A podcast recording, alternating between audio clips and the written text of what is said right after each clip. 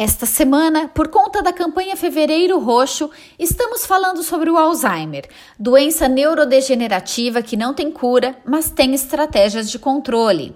O principal objetivo dos tratamentos para Alzheimer é aliviar os sintomas existentes, fazendo com que as pessoas consigam se manter independentes nas atividades diárias, mesmo com os sintomas da doença.